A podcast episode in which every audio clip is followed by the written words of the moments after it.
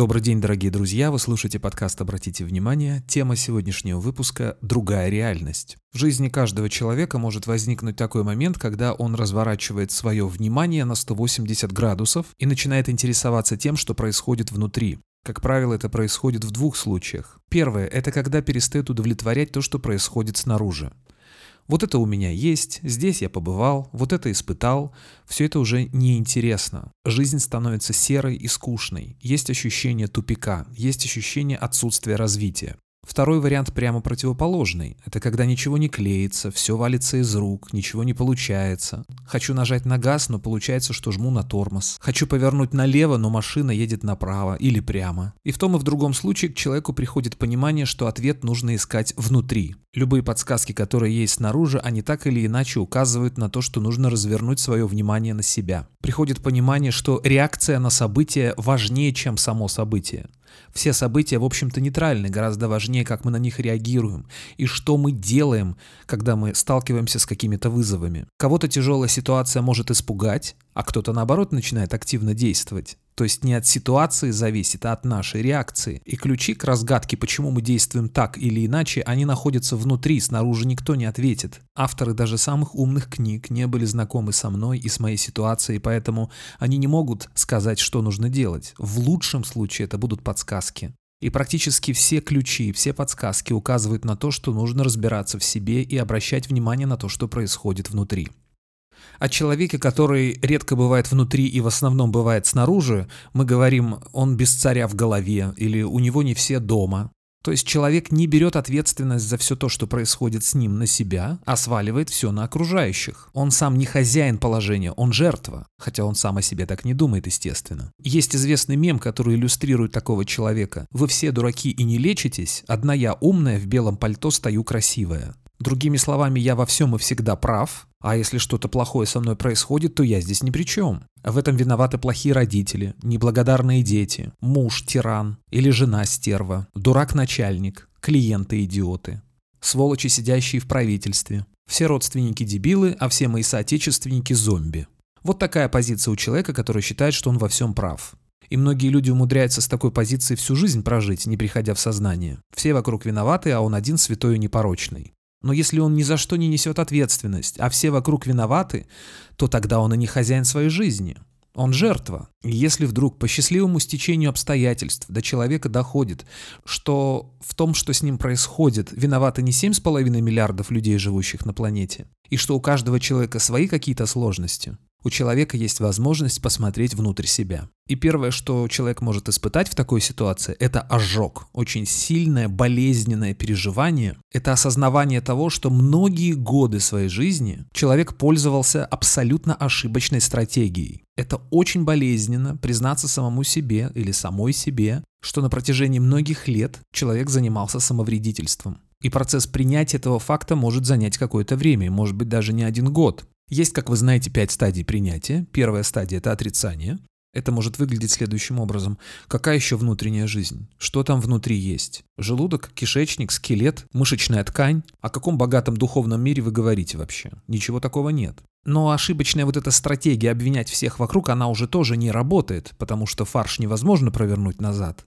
И если человек однажды увидел, что это не рабочая стратегия, то можно сколько угодно закрывать глаза на происходящее, до конца поверить в это уже не удастся. Рано или поздно человек переходит ко второй стадии принятия – гнев. Да, я несу ответственность за то, что со мной происходит, но в этом я не виноват. В этом виноваты все вы. А это, как вы понимаете, старая нерабочая стратегия – обвинять всех вокруг. На осознание этого тоже уходит какое-то время, и человек приходит к третьей стадии – торг. Да, окей, я не виноват, и вообще никто не виноват. Случилось так, как случилось, и, может быть, само как-то рассосется. Но оно же как-то случилось само неожиданно. Может быть, так же и уйдет каким-то образом со временем. Когда до человека доходит, что если не начинать работу по разгребанию всех этих завалов, которые накопились за все эти годы неосознанности, то ничего происходить не будет, он может попасть на четвертую стадию принятия, которая называется депрессия жалеть себя, капризничать, оттягивать этот неприятный момент, когда нужно засучить рукав рукава. Но рано или поздно этот момент наступает, это пятая стадия, когда все-таки происходит принятие и осознание необходимости внутренней работы. А когда человек понимает, что он не должен это делать, а что это необходимо делать, помните, да, должен, необходимо, хочу, то через какое-то время возникает желание уже, появляются силы, мотивация для того, чтобы постепенно, по чуть-чуть начать что-то делать. На этом уровне человек понимает, что невозможно обойтись без психологической и ментальной гигиены, так же, как необходимо, предположим, правильно питаться, если хочешь жить долго. И никакие отмазки здесь не работают. Ну как так? Ну все мои родственники и вся моя родня всю жизнь запивали пельмени водкой, а я вот тут буду правильно питаться. Да, многие поколения так питались. Потому что не было другой возможности, или потому что был другой уровень осознанности, или по каким-то еще другим причинам. Но сейчас-то, если вы знаете, как правильно питаться, почему бы не начать правильно питаться? Если я буду правильно питаться, где гарантия, что со мной что-то внезапно не произойдет? Нет никакой гарантии. Но если вы все-таки будете правильно питаться, шансы на то, что вы будете жить дольше, гораздо выше. Это, конечно, не дает вам стопроцентную гарантию от того, что не возникнет какое-то неожиданное заболевание или что кирпич на голову не, не упадет. Точно так же, как и внутренняя работа. Если у человека высокий уровень осознанности, нет никакой гарантии, что с ним не произойдут какие-то трагические события. Но зато есть высокий шанс, что он отреагирует иначе, не так, как отреагирует человек, у которого невысокий уровень осознанности. Реакция на событие важнее, чем само событие.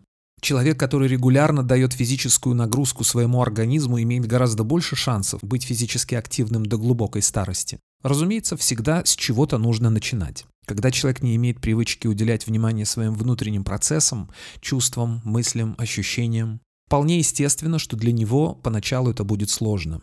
И что необходимо делать новичку? В первую очередь необходимо помнить, что не нужно делать резких движений. Так же, как и человек, который никогда не поднимал ничего тяжелого, сразу поднимать штангу в 120 кг может оказаться фатальной ошибкой. Я не просто так назвал этот выпуск «Другая реальность».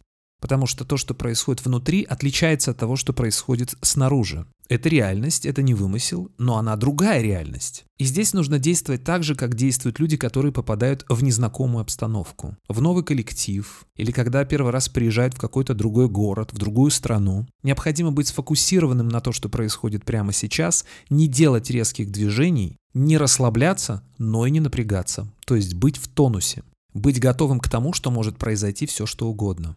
Не зажиматься от страха, но и не лезть на рожон. Подробнее я поговорю об этом в следующем выпуске, а пока вот такие вопросы. Кто несет ответственность за все, что происходит в вашей жизни? Вы или что-то снаружи? От кого зависит ваше будущее? От вас или не от вас? На сегодня все. Услышимся в следующую среду. Пока.